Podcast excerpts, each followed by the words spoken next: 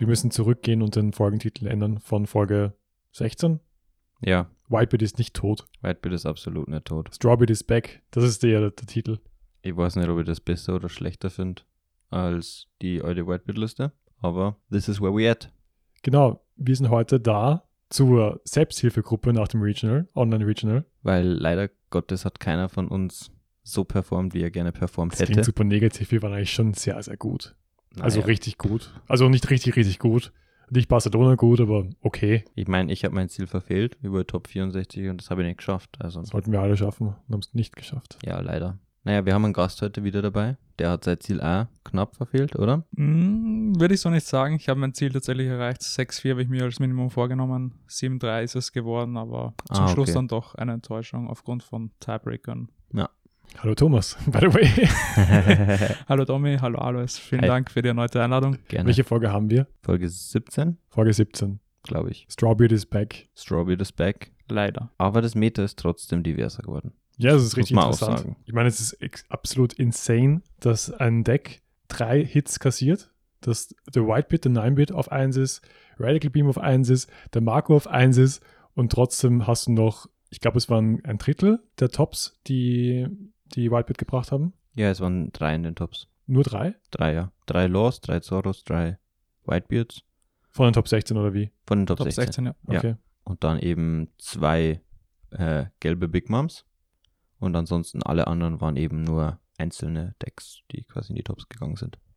Ja. Also recht bunt tatsächlich.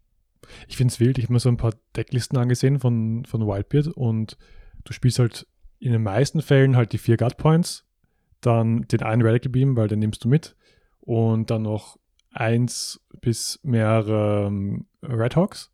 Aber viele spielen einfach nur einen Red Hawk. Das heißt, du hast einfach sechs defensive Events, dann noch vielleicht ein paar von den Wildbeard-Blockern und that's it. Und trotzdem, Manche spielen auch Chopper. Also ich glaube, ja. die kleinen Blocker und äh, der Zeitpunkt, wann man die aufs Board legt, sind mittlerweile Core-Skills jetzt mit der neuen Liste. absolut. Ich habe eben trauriger Flashback, mein letztes Game. Ich stand äh, 7-2 zu dem Zeitpunkt und wenn ich das Game gewonnen hätte, dann hätte ich ziemlich sicher Top 64 gemacht und ziemlich sicher ein Borsalino abgestaubt. Aber habe leider gegen den Whitebeard verloren in eigentlich einem guten Matchup, weil ich habe Lucci gespielt. Aber er hat eben, er hatte eben genau diesen, diesen Fosser zum richtigen Zeitpunkt Ah, und ich konnte ihn nicht mehr removen und dann, äh, schwierig. too bad. Too bad. Ich finde es cool, dass wir alle drei unterschiedliche Listen gebracht haben, unterschiedliche Lieder gebracht haben, alle sehr, sehr gut performt haben. Also zusammenfassend, der beste war, warst du, Alois, mit Platz irgendwas mit 70. Ich glaube 76 war ich. 76 hat das Lucci mit, eine sehr aggressive Lucci, CP9-Liste. Ja. Thomas hat zum ersten Mal Law ausgepackt. Du hast, glaube ich, eine Woche davor begonnen, Law zu trainieren bei Locals, richtig? Genau, ja. Also ich habe letzte Woche Sonntag gestartet, am Samstag damit Regional gespielt. Ja. Das ist großartig. Äh, also Dafür gut 7-3 super stark, ja. Ja, dafür, dass man eigentlich sagt, das Deck braucht wirklich, wirklich gutes Training, ist also eine enorme Leistung. Ich habe meine damalige Zoro-Liste gebracht und habe 6-4 performt. Ich war mit knapp nicht 128, sondern ein bisschen drüber, ich glaube 140 oder so. War zuerst 4-0. Da war ich schon High, High Spirits und dann so, ähm, dann lief es irgendwie doch nicht mehr so gut. Und Du warst auf jeden Fall einer der höchst gerankten 6-4. Also es war nicht viel Unterschied zwischen uns zwei. Genau, ja, weil ich eben die ersten Spiele alle gewonnen habe. Ich hatte halt ein Riesenglück. Ich habe halt voll mit meiner Liste gegen Law ähm, getaggt und hatte dann die ersten drei Matches gleich Laws. Damit Und- haben wir ein super lustiges Thema, weil Ja. ich hatte die gleiche Idee. Ja. Meine Rob Lucci-Liste war drauf gebaut, dass ich eben Zorros und Laws Okay. äh, facen würde. Und nachdem ich einen grandiosen Start mit 0-1 hingelegt habe, ähm, habe ich im ganzen Turnier von Zorro und Laws, ich habe keinen einzigen Zorro gesehen und ich habe einen Law gesehen. Das ist crazy. Ja, das war schon verrückt. Also mein Matchup-Chart war irgendwas. Ich habe gegen Katakuri gespielt, ich habe gegen Big Mom gespielt, ich habe gegen einen Rob Lucci Mirror Match gespielt, ich habe gegen drei Filmkids gespielt und ich glaube drei Whitebeards und ein Law. Schon sehr interessant. Die Ja. vielen Kids, die Whitebeards, die kamen halt in meinem Matchup-Lineup gar nicht vor. Ja. Ich war eigentlich recht blessed mit vier gelben Matchups, dreimal Kategorie, einmal Linlin. Ansonsten drei Zoros, einen Kinemon in der letzten Runde. Crazy. Welche, Ja. welche Liste hat er gespielt? da würde ich gerne, ich glaube, auf, auf Folge 1 verweisen. Folge 1, ja. von, von Don Voyage. Ähm, die falsche. Ich glaube mittlerweile sind Ja. die Bonnies spielbarer. Also es, du musst. es ist nicht mehr so schlimm wie in Ja, ja. OpenWorld 2, ja, aber er hatte halt eine kunterbunt gemischte Liste, also beides Engines, Land of Wano Ja. und die Supernovas. Hat dann auch tatsächlich gebrickt damit und gewifft. Hm, Autsch. Muss man halt in Kauf nehmen. Wie schlimm waren für die die Whiffs? Ich meine, das ist so das größte Nightmare eines Law-Spielers. Mm, ja, ich habe damit gerechnet. Es ist auch passiert. Es ist oft passiert, tatsächlich. Ähm, aber ich, ich wusste halt im Vorhinein, dass das Deck trotzdem über diese zehn Runden eigentlich so konstant und so stark sein wird, dass ich zumindest positiv rausgehen würde oder halt diese 5-5 auf jeden Fall schaffen sollte, rein vom Deck her, selbst wenn es bricken sollte und ich andauernd die Whiffs bekomme. Und ja, so war es auch. Also ich habe gewifft, ich habe meine Lost Bottom deckt, ich habe meine Searcher Bottom deckt. Aua. hm. Aber ich konnte das trotzdem eigentlich alternativ ganz gut spielen und die Toolbox von Law nutzen. Gab es so ein Spiel, wo du, wo du wirklich all oder fast all deine Laws gebottomdeckt hast und trotzdem noch einen, einen Win rausholen konntest? Es gab ein Spiel, ähm, wo ich, also das war, glaube ich, Runde 6 gegen Luigi. Da habe ich den Dice Roll gewonnen, habe mich Second gehen lassen. Top Deck die da dann super confident, richtig geil, spiele Ja. da dann aus. Ah, ja, da dann ist Oh, immer nein. gefährlich. ähm, Draw, Draw 3, Blocker Law, eine Bonnie. ich glaube, es war ein Patch oder so, alles bottom deckt. Später den vierten Blocker Law auch noch bottom deckt, also das Spiel habe ich obviously verloren. Okay, ja. Aber ich konnte es ganz gut rausstollen, äh, dank ähm, den Tag Filmkit. Äh, nicht Filmkit, äh, einfach nur Kit, also 8-Cost-Kit. Ja. Mhm. Äh, verweise ich an Ruffy mit dem Tag. Der hat mir da sein Reasoning dahinter erklärt, sozusagen als Absicherung, als Versicherung des Decks, wenn es halt mal nicht funktioniert. Und so war es halt auch tatsächlich. Also es hat mir in dem Spiel geholfen zu stallen und ein anderes Spiel hatte mir tatsächlich gewonnen. Ja. Was sind die, die Learnings für eure Decklisten aus dem Turnier? Ich habe eigentlich ein persönliches Learning mit rausgenommen und zwar, dass mir das Zorro in meinem Spielstil nicht liegt, dass es nicht zu mir passt. Und ich glaube, das größte Problem, was ich habe, ist, dass mir nicht gefällt, wenn ich gewinne damit. Also es fühlt sich nicht wirklich verdient an, wenn du halt deine, deine Searcher alle hittest und dann eigentlich nicht ins Minus gehst, vom Value her. Und dann einfach halt auf 5, 5, 7, 7. Das klingt, also es, es, es fühlt sich einfach nicht verdient an. I don't know Mhm. ich möchte halt nicht die ganze Zeit auf Searchen und High Rollen angewiesen sein. Aber generell, ich glaube, es ist auch zu früh, komplette Learnings draus zu ziehen aus diesem Regional. Eben, dass vielleicht Strawbeard wirklich back ist. Weil ich denke mir, jetzt hat jeder, zum Beispiel du als Lutsche-Spieler alles, du hast deine, deine Issues rausgepackt. Keiner hat mehr mit dem Deck gerechnet und vielleicht war das auch der Grund, warum es dann performt hat, weil keiner dagegen gebaut hat Ja. spezifisch. Die meisten haben halt gegen Law ausgetaggt, gegen Zoros getaggt. Das war ja auch, es es war bei denen nicht repräsentativ, aber es war für die meisten einfach ein Großteil der Matchups. Ich habe, glaube ich, vier Laws gesehen und zwei Zoros. Also ich glaube, bei mir war es sehr repräsentativ und zwei, zweimal gelb. Und dann so vereinzelt so Sachen wie Smoker oder so. Ähm, ja, ich glaube, dass Whitebeard wieder mal ein bisschen schlechter wird, wenn dann wieder damit gerechnet wird. Ja, und wenn die Leute auch eben die, äh, die Karten der neuen Listen kennen, Genau. ein bisschen damit rechnen, dass eben noch ein kleiner Blocker runterkommen kann, was halt viele, glaube ich, schon offsetten kann, wenn du denkst, ja, okay, der Markus spielt nicht mehr und so viel Counterpower hat er nicht, ich mache jetzt einfach Druck. Mhm. Und das ist halt ein grundlegender Fehler gegen das Deck. Du musst das Board einigermaßen im Griff halten. Ja. Weil es sonst extrem viel Aggression rauspacken kann. Vor allem die Markus kannst du leicht, kannst du extrem leicht kaputt hauen von ihm, weil Ja. wenn der seine Events dafür trasht, dass er den ähm, am Leben behält. Aber das war davor, finde ich, schon tendenziell so. Ja, ich glaube, Whitebeard hat halt gerade einfach dieses Überraschungsmoment, das ist halt am härtesten getroffen worden von allen Decks durch die äh, Restrictions. Dementsprechend, ja, Leute spielen so ein starker Leader, der hat immer noch die Baseline mit 6k, das ist schon mal heftig. Äh, da sind wir auch bei dem Thema, vier Red Beams waren halt viel zu viel, zu viel, zu viel. Ja. Aber wenn du halt immer noch die Guard Points, also eine Red Beam, vielleicht ein Red Hawk, die ganzen 2Ks, 12, 12 Stück Minimum, die 1Ks, das macht halt auch was und viele, viele Decks können nicht so hart hitten. Und wenn du dann noch diesen Faktor der Ungewissheit hast in Whitebeard, ist das schon äh, enorm, wenn du jetzt nicht auch nicht weißt, hey, das Deck ist gerade eigentlich zerstört worden, unter Anführungszeichen, aber jetzt ist es da, was, was bringt der, was erwartet mich jetzt? Und dieser, diese Ungewissheit ist immer auch ein, ein, ein Vorteil für den Spieler. Ich Ja. habe nämlich auch zwei Listen gesehen. Also die eine ist die klassische Strawbit-Liste. Das ist by the way auch ein guter Tipp, wer die Karten spielen will aus dem 25th äh, Collection Binder. Der spielt am besten Whitebeard, weil da kannst du so viele unterkriegen mit den, mit den Vanilla Frankies. Also diese, diese reine ähm, Strawbeard-Liste habe ich oft gesehen.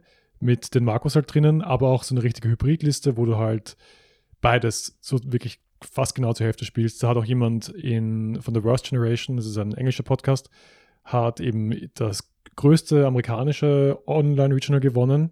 Und das ist eben so eine Hybrid aus Whitebeard und ähm, Straw Hat Karten. Wobei das halt auch so ein Thema ist, weil der, der Dude hat das Deck, glaube ich, solange es Whitebeard gibt, spielt der Whitebeard und Genau, ist, glaube ja. ich, mitunter einer der besten Whitebeard-Spieler in den USA.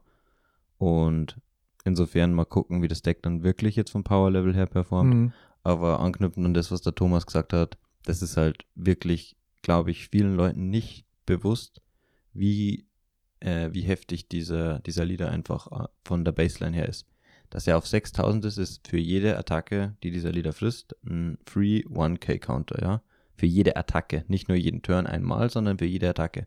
Im Endeffekt gibt dir das dann riesigen Card Advantage. Ja. Äh, und zusätzlich dazu, egal ob du First oder Second gehst, du hast die gleiche Anzahl an Karten, weil du ein Leben mehr hast. Ich meine, ja, du nimmst die Leben auf die Hand, aber das Spiel ist aktuell in einem State, dass die letzten Züge und dann eben Handmanagement das Wichtigste sind und das ist ein Ressourcenabtausch. Und dieses Deck hat und dieser Leader hat einfach so viele Ressourcen, wo ich mir wirklich denke, dass es in OP04, wo ja aktuell in Japan der Leader auch performt, vielleicht bei uns irgendwann ein Thema werden könnte. Wenn ein Leader gebannt wird, dann bin ich mir hundertprozentig sicher, dass Whitebeard gebannt werden wird. Ja, fühle ich. Also ich glaube, bevor ein Zorro irgendwie gehittet wird, wird Whitebeard wahrscheinlich komplett aus dem Spiel genommen. Ich fand das Design schon geil, dass du sagst, so Whitebeard, der stärkste Mensch Fix. der Welt. So kriegt halt nochmal diese 1K extra, so echt cool. Und man merkt auch irgendwie, Bandai gibt sich da Mühe, irgendwie die, die Charakteristiken der Charaktere auch auf die Karten zu übertragen. Ja. Aber ob es im Endeffekt eine, eine kluge Entscheidung war und eine gesunde Entscheidung, muss I man in doubt Frage it. stellen, ja. Für die Leute, die sich jetzt fragen, wie besiege ich weiterhin Whitebeard, eigentlich hat sich aber an der- Grundstrategie, wie man dagegen vorgeht, nichts geändert, weil du gehst weiterhin, wenn er Board hat, aufs Board und versuchst halt early schon im Chip Damage zu machen, wenn es mit einer Curve vereinbar ist, oder? Ja, auf jeden Fall. Ähm, ich würde nur sagen, du gehst aufs Board dann, wenn es halt ein 6K Body ist. Genau, ja, ja, ja, ja, voll, das habe ich gemeint. Das sorry. ist das ja, Wichtige. Ja, Also wenn da ein getappter Frankie oder Luffy liegt, Ja. dann greifst du den an statt seinen Leader, weil er den protecten muss, um das richtig. Game zu gewinnen. Ähm, weil du willst nicht jede Runde zwei 6K-Hits kassieren oder drei sogar. Genau, und ganz viele dieser Spieler spielen das Spiel mittlerweile, mittlerweile wieder auch so, dass sie einfach die Leben teilweise nehmen, wenn du groß auf sie gehst, Mhm. weil sie eh keinen äh, Nine-Cost-Whitebeard mehr als Win-Condition spielen. Ja. Und dann macht es halt super viel Sinn, einfach nur sechster Swings zu machen. Ja. Wobei sie jetzt leider auch mehr One-Case haben. Mh, Es ist schwierig, aber definitiv einfach viele Chip-Swings, die Hand klein halten, nicht denken, okay, er hat wenig Leben, ich gewinne das Ding, sondern du musst die Hand von dem bekämpfen. Das Ja. ist, glaube ich, das Wichtigste in dem Matchup. Weise Worte. und ja, am besten Luchi spielen und Double Swing. Aber das ist jetzt Werbung von mir. Gen generell, generell Lieder, die Double Swingen sind, sind recht gut, habe ich gehört. Voll Kit. Kit ist auch sehr gut. Oder Kuro. andere grüne Decks. Ja. Also vielleicht sind wir gerade am gucken, wer weiß. Wer weiß, wer weiß. Nee, ich finde es aber auch cool, apropos gucken, weil da, wir haben jetzt viel über Whitebeard hergezogen und ich werde weiterhin mein ganzes Leben lang über Whitebeard herziehen, solange dieser Leder existiert. Ja. Aber was ich trotzdem sehr, sehr cool finde, ist, dass extrem viele andere Decks es geschafft haben, eben Top 16 zu kommen. Und zwar auch sehr bunt. Wir haben einen Rob Lucci gehabt, wir haben eben die zwei Big Moms gehabt, wir haben einen Katakuri gehabt. Was für ein Luci war das? War es ein Navy oder ein CP Luci? Das weiß ich leider Okay. nicht. Ja, also die Listen, äh, ich habe vorhin noch versucht, auf den Twitch-Link von Raid Trade zuzugreifen, aber irgendwie existiert das aktuell nicht. Keine Okay. Ahnung, ob die da irgendwie das gelöscht haben oder was auch immer. Aber ich glaube zumindest nicht, dass es die hyperaggressive Liste war. Äh, also das war sicher, glaube ich, auch nicht. Also Ja. bisher, die Listen, die ich immer gesehen habe, war eben eine Navy-Liste oder so eine Hybrid-Liste. Von der Hybrid-Liste halte ich sehr, sehr wenig, weil du dann eben die Gefahr hast, in beide Richtungen zu whiffen und beide Searcher eben nur Top 3 ansehen. Und das ist halt sehr scary in meinen Das ist ein Augen. Riesenthema. Ich habe bemerkt bei diesem Turnier, dass, dass Hybridlisten einfach so gefährlich sind, weil du willst über zehn Runden, willst du Consistency haben und ich habe halt dadurch, dass ich bei manchen Spiele verloren, einfach nur, weil ich zwei Searcher gewifft habe. Und du kannst halt noch so viel Statistik im Kopf haben. Es kann halt trotzdem passieren, dass du dann gerade keine Events mit Buggy siehst oder dann keine Wipe Characters mit ISO. Und ich habe jetzt gerade versucht, einfach weil ich den, den, den Binder spielen wollte, die schönen neuen Karten, die geglitzernden Shiny New Toys, habe ich jetzt mal eine Strawhead-Version getestet, wo du einfach nur Buggy und Nami spielst und die fühlt sich einfach mehr konsistent an. Natürlich nicht so hart im, im Power-Level, aber ich glaube, das ist einfach der Call für, wenn du Turniere spielen willst und wenn du halt ein bisschen Skill reinlegen willst in das. Es ist halt eine, ein Abwägen zwischen High Roll und zwischen Consistency. Ja. Ich meine, die andere Liste kann wahrscheinlich komplett drüber fahren, wenn sie vier Searcher hinlegt und alle vier Searcher was hitten und Ja. permanenter Hand-Refill. Aber ansonsten, äh, wenn das dann nicht passiert, du zwei, dreimal whiffst, dann Ja. ist das Deck auf einmal halt nicht mehr so gut. Was ist euch da lieber? Also welchen Weg habt ihr gern beim Local lieber, gerne beim großen Major? Großen Major. Major. ähm, Ein großes Major ist noch größer. Ein Major ist ein 500, Ma extrem 500 großes Personen Major. Turnier und ein Ma großes Major ist ein 1000 Personen Turnier. Okay, fair. Ähm, mein Approach, ich bin definitiv bei der Consistency. Ja. War ich mit Kinemon im letzten Set schon. Die Liste, die ich und Domi gebaut haben, war eine weitestgehende Wano-Liste, weil ich meine Win-Conditions konsistent sehen wollte und meinen Gameplan konsistent verfolgen wollte. Und jetzt mit Lucci das gleiche. Ähm, ich meine, die Navy-Karten, die einfach bastet sind, spiele ich. Aber ansonsten ist die Liste auf CP9 ausgelegt und auch, ich meine, die Hybrid-Liste kann sicher gewinnen. Aber was die Leute immer vergessen, wenn sie sich so Tournament-Winning-Listen anschauen, das war jetzt ein Tournament, wo der Dude 10 Runden gespielt hat. Ja. Kann schon mal passieren, dass der einfach 10, 9, 8 Games einfach nie whifft oder nie irgendwie Scheiße passiert. Oder halt die perfekten Matchups hat. Man hat ja Oder gesehen. das, ja. Also nur weil eine Liste gerade gut performt hat und Top Platz 1 ist, heißt das nicht, dass man die 1 zu 1 nachbauen kann und 1 zu 1 den gleichen Erfolg erzielen wird. Ja, und ich meine, Results-Based Analysis ist in ganz vielen äh, Spielen und Competitive Environments irgendwie nicht der Call, glaube ich. Ja. Dann kommen wir noch zu die drei letzten Decks, über die wir noch gar nicht gesprochen haben, die es auch geschafft haben, Top 16 zu kommen in dem Raid and Trade Regional jetzt. Und das war einer, einerseits eben Doflamingo. Dann haben wir noch ein Filmkit gehabt und einen, einen Ace. Was ich auch super spannend finde nach den Nerfs, dass ein Ace es geschafft hat. Spielst du jetzt quasi Ace Dummy? Als ob. Das Lustige ist, ich habe halt das versucht, ich bin auf die Reise gegangen, habe halt meine, meine grünen Listen ausgepackt, weil eben auch in Amerika ein, ein Kinemon getoppt hat.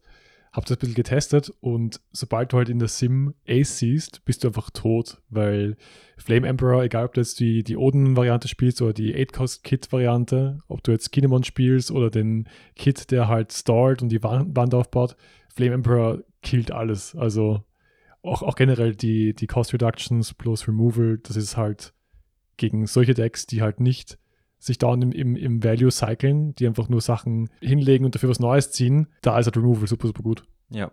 Und Schwarz existiert halt leider auch noch. Und Das stimmt, ja. recht leicht mit solchen, solchen Threads. Also und grün ist es auch nicht. Grün ist es vielleicht, also ja, ich, ich liebe Eugle mit Kuro, weil Kuro hat eben auch in Amerika sehr gut performt. Also da gab es einen Platz 15 Finish und das Deck ist, glaube ich, gut gegen Whitebeard, wegen Mhm. Double Swings. Auf jeden Fall. Ja. Das Deck ist gut gegen Law, weil es Sachen resten kann.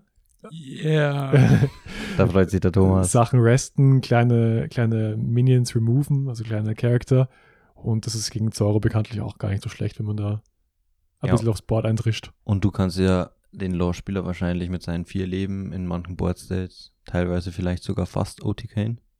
Das stimmt, Wenn ja. so ein Don Krieg Ja. liegt, Don Creek, Leadability, da gibt es schon ein paar Tools, ne? da, da fängt der Thomas dann zum Zittern an. Da fange ich zum Zittern an, tatsächlich. ja. Äh, Ja, Anschließend zu, zu Gründeck, ich hatte übrigens in meiner letzten Runde einen Kinemon-Spieler als Trainer. Also der, der Herr ist dann auch äh, 6-3 zu dem Zeitpunkt gestanden. mhm. Uh, Dann hast du ihn zu 6-4 verdammt. Ich habe ihn zu 6-4, verdammt, ja. Absolut frech. Aber ja, ich meine, wie gesagt, Kinemann, glaube ich, in der aktuellen Meta schon schwierig. Ja. Und ich glaube, gegen Law wahrscheinlich sogar relativ okayes Matchup eigentlich. Mm, Ja, du kannst jetzt sehr gut mit dem Board, Board interagieren, wenn du halt die Okiko siehst oder halt auch eine Yamato und halt nicht den Law direkt angreifst und ein bisschen starfst. Das Thema ist halt, wenn der halt seine ganzen Searcher hat und quasi nicht minus geht, indem er halt immer wieder nachzieht, dann kommst du halt nicht nach, egal was Mhm. du removest. Also early war das Game eigentlich eh ziemlich offen. Er hatte die Okiko, war schon ganz gut. Ich hatte den Wist auf der Hand. Ich habe dann sehr geduldig darauf gewartet, bis ich zu einer Otama komme. Bin dann im Mid- bis frühen Late Game zu Otama gekommen Und ab dann ist halt angegangen mit Otama Vista Shenanigans. Mhm. Ja. Konnte da die Benish Yamatos clearen, die Ukikos Ah, schön. clearen. Also es war dann e echt nicht schön für ihn. Vor allem da habe ich so frech dann mal reingeswungen, so in die One-Case, die Two-Case von der Hand geklaut. Ja. Nicht angezeigt, welche Plays oder Optionen ich habe und dann halt Schön die Chip Swings, ja. final genau das Board komplett gecleart und Crying in Kinemon. dann war die Sache gegessen für den Kinemon-Spieler. Ja, okay, was ich auch spannend finde, nächsten Samstag ist jetzt dann der Treasure Cup und wir alle drei spielen den ja. Was ist euer, euer Approach jetzt für das nächste Tournament? Ich will jetzt natürlich nicht, dass ihr eure Listen liegt oder sonst was, aber bleib, damit bleibst du noch für dieses Turnier bei Zorro oder wirst du schon wechseln? Also heute haben wir schon im Hibiki Schwitzcamp die, die neuen Listen ausgepackt. Also ich habe meine neue Liste ausgepackt und es performt erstaunlich gut. Ich brauche noch viel Übung. Ich werde beim Store Championship diese Woche schon mal ein bisschen schauen. Je nachdem, wie ich, ob ich da kassiere oder ob das halt halbwegs hinhaut. Das heißt, ich werde wahrscheinlich Deck wechseln. Und wenn nicht, dann gehe ich zu einer anderen Zorro-Liste zurück. Okay, fair. Und du? Spielst du Law, Thomas? Ich hätte jetzt noch vorgehabt, Law beizubehalten, ja. Ich probiere noch, soweit es mir möglich ist, ein paar Kleinigkeiten aus, so Feintuning in dem Sinne. Aber für das Tournament hätte ich schon noch gern mal mit Law probiert, eben auch schauen, hey, wie konstant ist das Deck über zwei Tournaments, über 20 Runden? Mhm. Kann ich das nach Den Haag mitbringen oder ist der Law-Hate zu groß? Für mich ist das eigentlich bis Den Haag alles Vorbereitung und ich nehme jetzt alles einfach nur mit, um dann so gut wie möglich zu performen.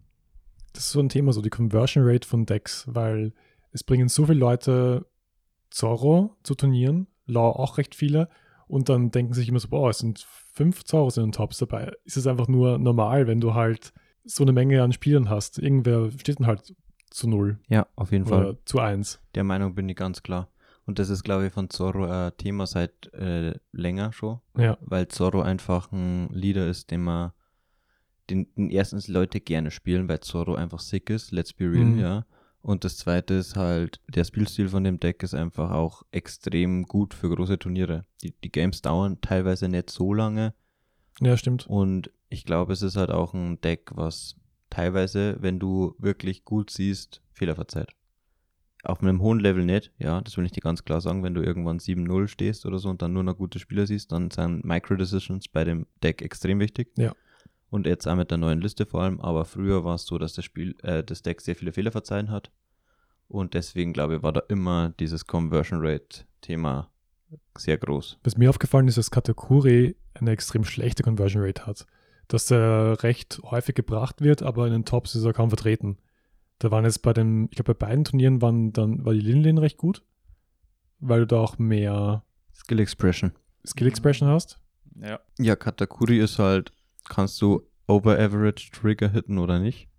Weil ich glaube, das Deck ist nicht S-Tier und ich glaube, es ist auch, wenn es nicht mindestens drei Trigger hittet, ist es auch nicht unbedingt eines der besten A-Tier-Decks, weil Ja. so die Karten on Paper nicht so krass sind. Also ich meine, die Karten werden dann im Late-Game krass, aber bis dahin machen halt andere Decks schon so viel, wo du halt gar nicht mithalten kannst. Man kann ja immer über das schwerste Matchup von Geld ganz offen reden, was jetzt nicht mehr unbedingt Whitebeard ist, sondern Law, ja. Und Law, wenn, hat er einfach kein Problem mit so Sachen zum Dealen, die da am Anfang kommen. Okay, du legst einen Cracker hin, dann legst du einen One-Cost-Blocker hin, dann ist mit dem Thema gedealt im Endeffekt. Ja. Und währenddessen baust du dann dein Board, dann machst du Shamble Shenanigans und auf einmal liegen da irgendwie drei bis vier potente Charakter, die dann irgendwie restandet und gebufft werden können und der, der Big Mom Spieler oder der Katakuri Spieler schaut in die Röhre. Und deswegen ist das Matchup so schwierig, weil das Deck erst so spät live kommt und wenn davor die Trigger nicht carryen im Midgame, dann wird es halt schwierig. Und wenn du das Ganze auch noch mit dem Würfelwurf delayen kannst, das ist natürlich nochmal ein enormer Faktor. Sprich, besonders Katakuri, wenn das Deck nicht Second gehen kann, schaut es halt echt nicht so rosig aus. Ja. Das wird dann besser, wenn die, der Starterdecke rauskommt, wo die 5 Cost 7000er Yamato drin ist, die aber nicht Mhm. searchbar ist. Also das wird ein bisschen mehr ähm, inconsistent. Ja, ähm, aber das ist, Das glaube ich, hatten wir heute vor. Da hat der, hat der Alex, wollte sich schon searchen und so, oh nein, das darf ich nicht. ja, voll. Ähm, Mit seiner Pudding. Aber, aber großer Faktor, was eh gerade vom Thomas auch gesagt worden ist, dieser, dieser Dice Roll, der glaube ich macht da extrem viel aus, wie gut die Conversion Rate von so einem Deck dann auch wirklich ist. Also kannst du auf beiden Kurven spielen und wenn nicht, dann wird die Conversion Rate einfach schlechter. Das muss einen Ja. Zusammenhang haben, das geht Genau. gar nicht anders, glaube ich. Ich finde, man, man sieht es halt auch, also ein Zorro, ein Law ist es halt, trifft es halt nicht so hart wie ein Katakuri oder wie ein Smoker oder sonst was. Ja, fix. ein Kinamon. Ich glaube, Smoker, wenn halt regelmäßig First gehen muss, dann kann der Ja. wahrscheinlich das Turnier zusammenschirmen. Was sind die Decks, die denen am meisten, es am meisten egal ist, ob sie First oder Second gehen? Mein Lucci, Wirklich? ja, mir ist es völlig egal. Echt?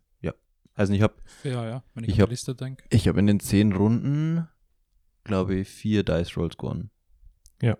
Ähm, mich haben Leute zwar Second gehen lassen, weil es irgendwie ein bisschen lost sind. Die Filmkids, das ist wirklich Ja. komplett lost. ja, so, das verstehe ich ja nicht. Aber apropos Filmkit, das glaube ich ist auch ein Deck, was auf beiden Curves ganz gut funktioniert. Das stimmt, ja. Ja. Ja, was eine Katastrophe ist, ist Dofi. Dofi Second ist irgendwie nicht so geil. Das stimmt, ja. Smoker ist nicht so gut. Law funktioniert auf beiden Curves eigentlich Law gut. kann beide spielen, das war mir auch recht wichtig bei der Deck Choice. Zorro eigentlich auch. Ja. Da war immer so meine, meine, meine Entscheidung schwierig, ob ich, weil die, die erste Curve, also die, die Odd Curve, wo der First Case ist schon viel besser für Mhm. Zorro. Aber dann gibt es auch viele Decks, die einfach besser performen auf der Second Curve. Ebenso wie Lucci, wie ein, ein Smoker, wie ein Law. Ja. Und man es dann wegnimmt und dann halt selber schlechter spielt eigentlich dafür, nur damit der andere ein, ein schlechteres Game hat. Das war immer ein bisschen hart. Ja, ich Ja. glaube, das muss man dann ganz individuell abwägen. Ja. Also zum Beispiel gegen Law, glaube ich, kann man ruhig seine Going First Curve behalten mit einem Vista, mit, also mit Vista, mit Markus, mit Firefist im Deck. Mhm. Das ist dann schon Powerplay, das alles on Curve bringen zu können. Aber wie gesagt, das muss man wirklich individuell an, am Deck, finde ich, abhängig machen. Ja, Deck also Knowledge mit einbringen. gerade gegen Law ist halt so, wenn du halt Second gehst, dann kannst du ihn besser starven, weil er weniger Karten zieht. Aber wenn du First gehst, kannst du halt in deinem ersten Turn searchen, im zweiten kannst du den Vista legen, im dritten den Makro und das ist halt auch sick. Ja, voll. Und ich glaube generell, das haben wir alle gelernt, ich meine, du Thomas wahrscheinlich weniger, weil du Law selbst gespielt hast, dass das mittlerweile Law starven, also Law die ersten, bekommt keine Karten. die ersten Runden nicht anzugreifen, ist glaube ich ein guter Call für viele Decks. Ja, pst. Wurdest du gestarft? Fragen wir mal so. Echt so. deinem- Wurde ich gestarft? Ich, ich glaube, ein wenig von, von Mikes gecoachten Lucci-Spieler aus Portugal. Okay. Wobei, wobei das generell ein bisschen, eine, ich glaube, beidseitige Brick-Partie war.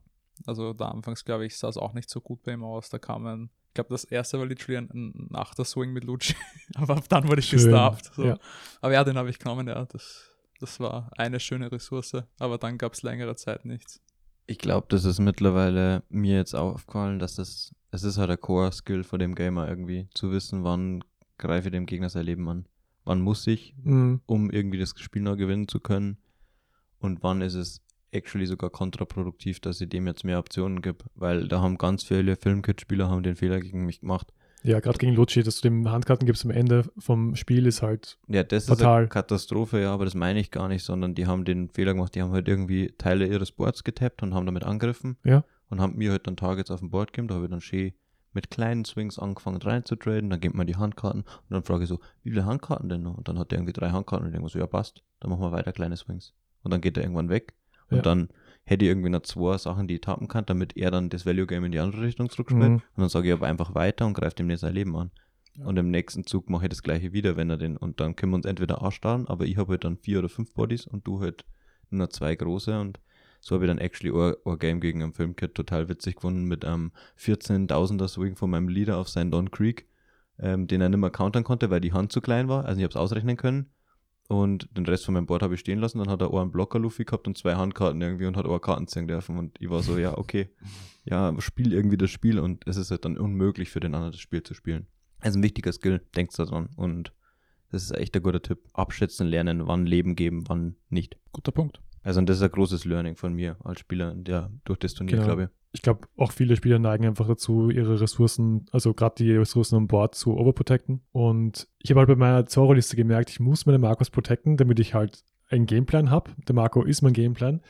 Aber gleichzeitig nutzen das die Spieler aus und traden den halt weg und dann sind all meine vier Events auf der Hand weg und dann ist meine Hand fast leer. Also, Es ist sehr ähnlich geworden wie beim Whitebeard. Wir haben ja vorhin über Whitebeard gesprochen und du möchtest in sein Board traden, weil er das eben als Win-Condition verteidigen muss. Ja. Und das gleiche ist mit diesem Marco. Äh, und wenn der Gegner dann irgendwann keine Events mehr hat oder die Hand halt sehr dünn wird, Ja. gibst dem halt dann auch nicht das Leben, weil Zorro ist ja auch so, oh ja, Leben, mm, schmeckt. Bitte mm, gib mir mehr Leben, ja, passt, mm, mehr Ressourcen, um meine Marcos am Leben zu halten und jeden Zug irgendwie zwei, drei, viermal für sieben anzugreifen. Ja. Ja, Denkste, Bruder. Denkste. Gab es eigentlich noch irgendwelche lustigen Geschichten von dem, von dem Online Regional? Ich meine, irgendwann gab es mal im Chat so eine Aussage, dass wir jetzt schon in 20 Minuten Overtime sind, weil zwei Namis mit 40 Kartendecks gekommen sind. Aber ich glaube, das war einfach ein Meme, Ich oder? glaube, das war Cap, ja. Also, oder wissen tun wir es nicht. Das ist halt irgendwie so ein Meme-Talk im Chat, glaube ich. Das wäre eine gute Win-Condition, oder? Einfach mal 40 Ja. Kartendeck Nami, so wie beim, beim Sealed. Ja, und dann noch fünf Leben runternehmen, sind bei 35, dann die Hand, fünf, sonst noch 30 Karten. Sounds great, man. Einfach Double Sleeven, dann schaut das Deck immer noch groß aus. Ja. Na, es war generell recht viel Overtime bei dem Turnier. Also rechne nicht damit, dass ihr früh wegkommt. Ich kann es mal so zusammenfassen. Ich glaube, um 10 haben wir angefangen zu spielen, ja. Und ich war dann um halb neun abends fertig. So, Echt? neun. Na, ich glaube, um 19.10 Uhr hat die letzte Acht, Runde begonnen. acht, halb neun sowas, oder? Glaube ich, war ich fertig. Ich glaube, overall circa 10 Stunden, ziemlich straight. Ja, sowas irgendwie auf kann jeden echt, Fall. Echt gut sagen, glaube ich, eine Stunde im Schnitt pro Runde. Ja, aber mm, wir haben ja auch mit dem, mit dem Hibiki äh, einen Judge, der mitgearbeitet hat und der meinte eigentlich, der Großteil sehr smooth gelaufen ist, aber wenn du halt Investigations hast irgendwie, wenn irgendwelche Sachen im Hintergrund passieren, Leute komische, komische Mhm. Sachen machen, da kann halt dann der TO auch wenig machen. Ich meine, da muss man das sauber aufarbeiten und das dauert halt dann einfach. Mir ist es selbst passiert, dass meine Hand ein paar Mal aus dem Screen rausgekommen ist und wurde dann angesprochen. Also das war einfach nur so Muscle Memory, dass man einfach die Hand ein bisschen raufnimmt, Mhm. weil du spielst ja wieder, wie du natür- natürlich auch spielen würdest und dann achtest du halt nicht, wie dein, dein, dein Kameraausschnitt ist. Also ich habe eher einen, einen Kameraausschnitt gewählt, wo man sehr viel von mir sieht auch. Und wenn das passiert ist, habe ich meistens dann auch die Kamera raufgeschwenkt, habe gezeigt, da ist es nichts, wo, wo ich Karten verstecken kann. Das ist einfach nur ein leerer Raum hinter mir. Ja. Ich glaube, das hilft dann auch, um, um, um ein bisschen die, das Vertrauen zu stärken. Mhm. Stimmt, ja. Ich muss generell sagen, ich bin eigentlich recht positiv überrascht von den ganzen Online-Tournaments. Ich bin da eigentlich. Stimmt, das war dein erstes, richtig? Ja, ja. Also, es war generell mein erstes großes Tournament und auch mein Uh. erstes Online-Tournament. Also, wobei ja, zwei Wochen davor jetzt Locals, so ein bisschen zum Üben, Online-Locals. Also ich hatte schon einige Bedenken mit den Online-Tournament, bin dann aber doch eigentlich recht positiv überrascht worden. So, die Leute waren eigentlich super cool drauf. Äh, jeder wollte einfach nur sein Spiel spielen. Ich hatte, also zumindest wäre mir nichts aufgefallen, irgendwelche Aktivitäten Richtung Cheaten. Es lief wirklich alles eigentlich super sauber ab. Es war respektvolles Miteinander und Aber es macht schon müde, wenn man darauf achten muss, oder? Die ganze Zeit. Den Bildschirm vor Augen. Ja, es ist schon ermüdend, aber ich muss sagen, ich war eigentlich, eigentlich recht, recht fit danach auch und die zehn Runden haben mich weniger erschöpft, als was ich gerechnet hatte. Crazy. Das ist crazy, Ja. weil ich wollte gerade sagen, dass es mich, glaube ich, nicht mehr erschöpft als ein äh, In-Person-Tournament quasi, aber ein In-Person-Tournament erschöpft mich halt auch sehr. genau. Also beides erschöpft mich sehr. Zehn Runden voll konzentriert spielen ist einfach anstrengend.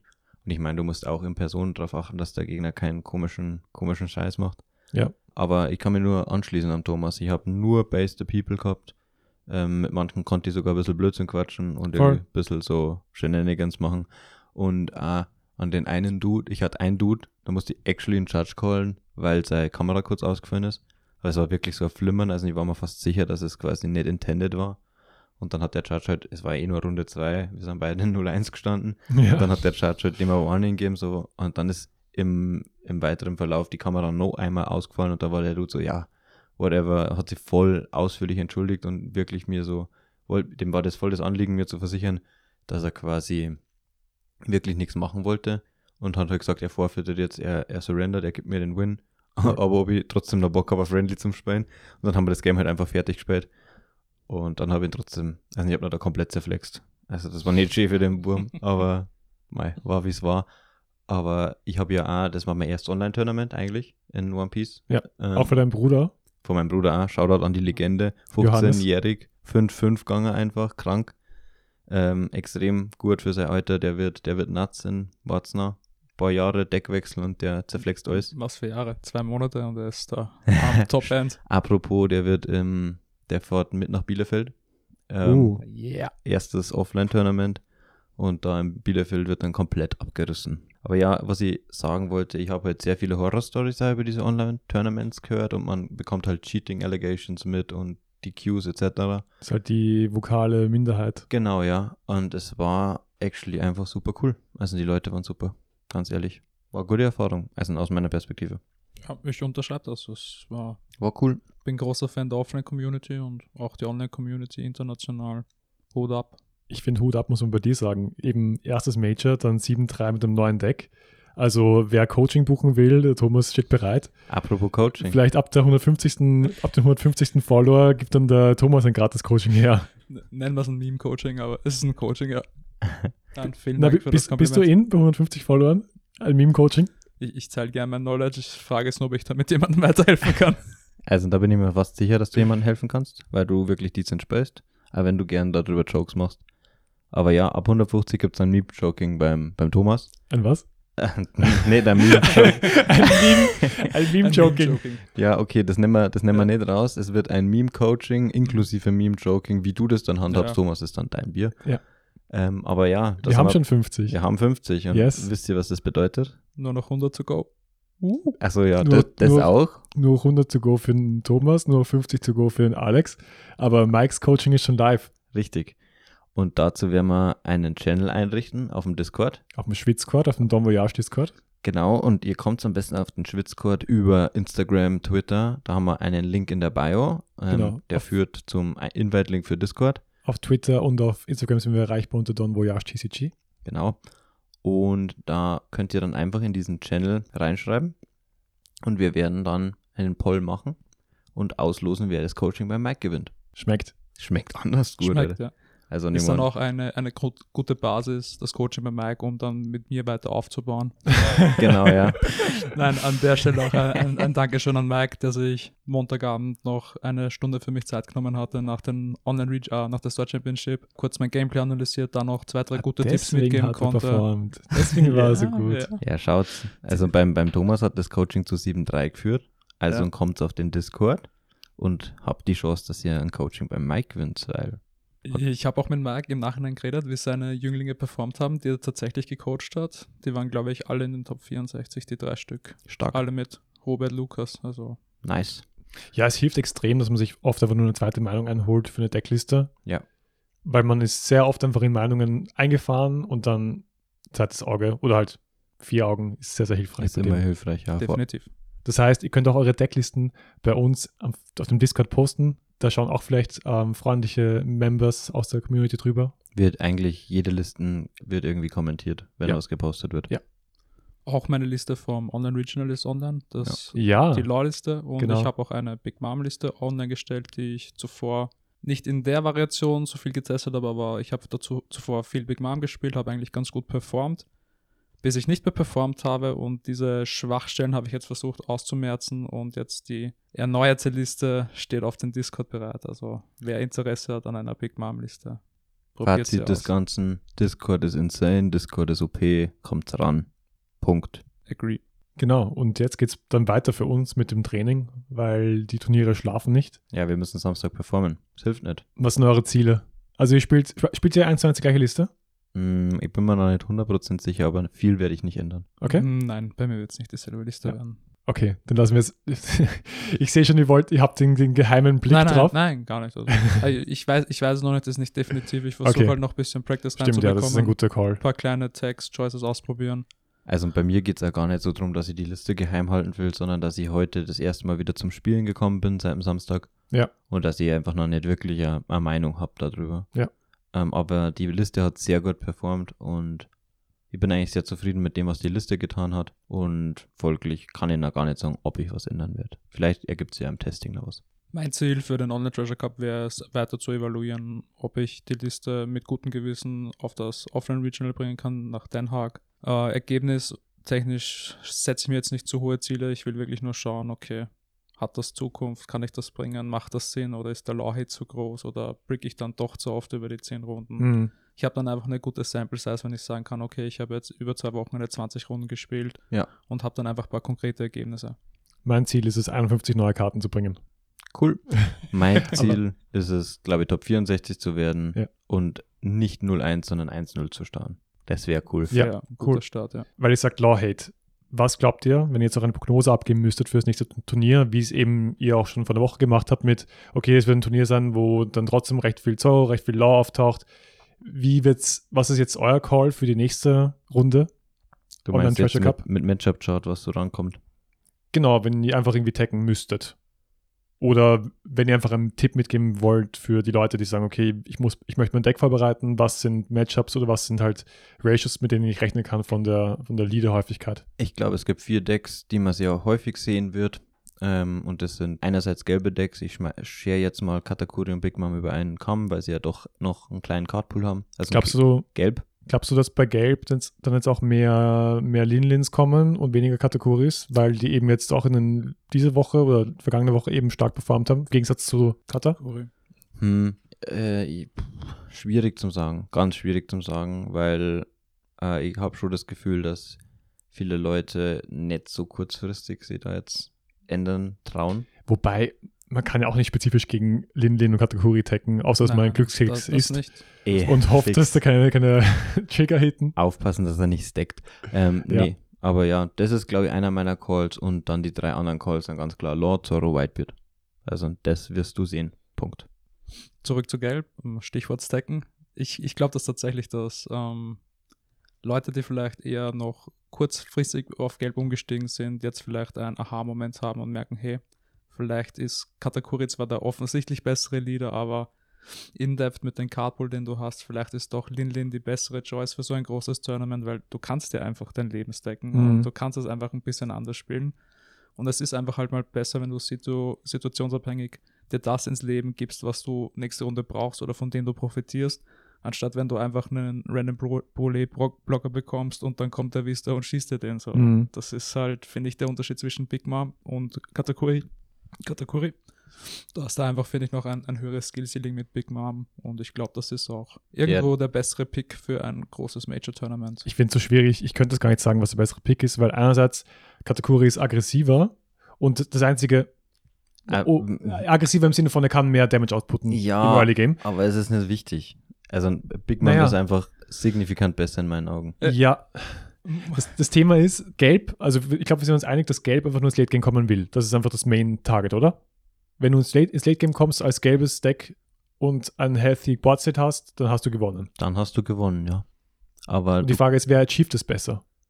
Hm, ich, ich würde behaupten, dass eben Katakuri einen Gameplan hat und Big Mom ihren Gameplan ein bisschen flexibler anpassen kann. Genau weil ich hatte einen Loss gegen eine Big Mom, der hat sie Kata, der hat sie, ach Katakuri, der hat sie Shirahoshi ins Leben gesteckt, ja. hat die gezogen, hat dann den Effekt resolved, ah, ja. dann hat er die nochmal mit seinem Katakuri ins Leben gesteckt und damit hast du diesen Gameplan zum Beispiel ultra ins Late zum Kommen extrem entspannt hinbekommen, ja. Genau.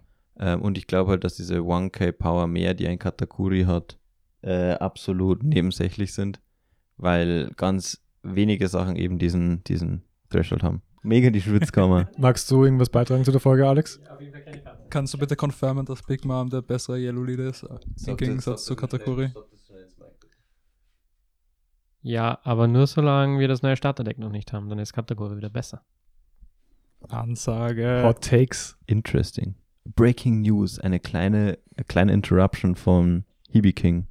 Ja, aber es wird sich zeigen. Es wird sich definitiv zeigen, wie das ist mit Gelb, ähm, ob jetzt Katakuri, Big Mom. Ich glaube, dass Big Mom besser ist, weil es mehr Lines of Play hat, weil es mehr Mindgames spielen kann. Und Mindgames darf man auf großen Turnieren nicht unterschätzen. Wenn du dir irgendwie der letztes Lebensdeckst, der Gegner, da rattert die Birne. Und wenn das die achte Runde ist und der denkt so, okay, was passiert, wenn Brûlé kommt? Okay, was passiert, wenn Ikoko kommt? Okay, was passiert, wenn Thunderbolt kommt? Das mhm. ist so viel kognitive Energie, die du da ziehst. Und wenn du einfach immer so, okay, ich sperre und Curve, sieben, sieben, so, das ist halt so, okay, relativ predictable. Ich glaube auch, dass sich Big Mom damit leichter tut, ins Late Game zu kommen, aufgrund der gestackten Trigger, als es ein Katakuri kann. Okay, dann haben wir unseren klaren Call. Lenin ist der bessere Leader. Agree. Big Mom ist der bessere Leader. Mama, Mama.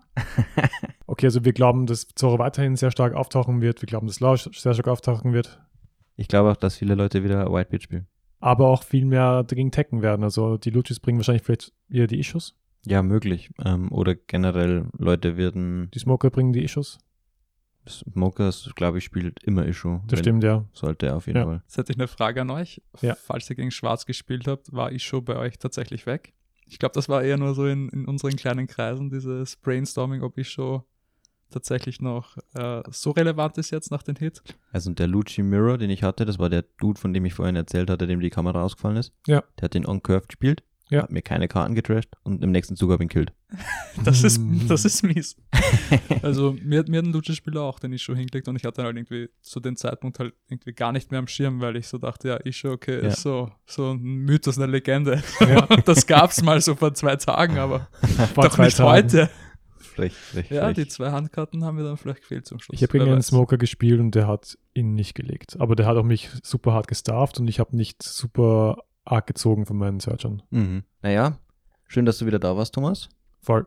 Ja, vielen, vielen Dank für die Einladung. Ich glaube, das war ein sehr ganz gefreut. gutes und authentisches Resümee über die letzte Regional Experience. Wir werden wieder zu euch zurückkommen, wenn wir den Treasure Cup gespielt haben, auf jeden Fall.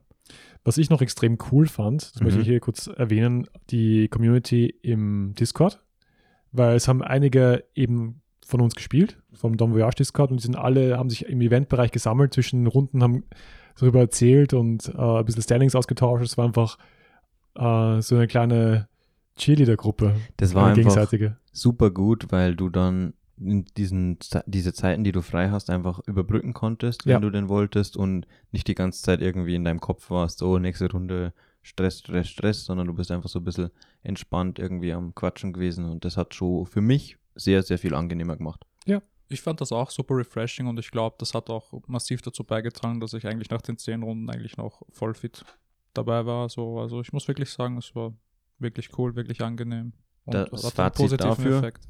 Wenn ihr quasi Online-Turniere spielt Ja. und Bock habt, irgendwie mit Menschen während den Runden zu quatschen, dann könnt ihr gerne auf unseren Discord auch wieder kommen. Zwischen den Runden. Was wirst du machen? Willst du für sieben angreifen oder für neun? Free on free. Alles, alles legal. Ja. Passt. Also kommt auch rüber in den Discord. Ähm, Wegen Mike-Gewinnspiel. genau, kommt in den Discord zum, zum Gewinnspiel, kommt in den Discord am Samstag, wenn der Online-Treasure Cup ist. Viel Erfolg. Und beim nächsten Mal Don Voyage wird nicht über Regionals gesprochen, sondern über eine Farbe, die wir noch gar nicht besprochen haben. Und äh, damit ihr vielleicht erraten könnt, welche Farbe das ist, sie ist auf der Ampel vertreten. Aber mehr verrate ich nicht. Lila. Äh. Bis zum nächsten Mal. Bis zum nächsten Mal bei Don Auf Wiedersehen. Voyage.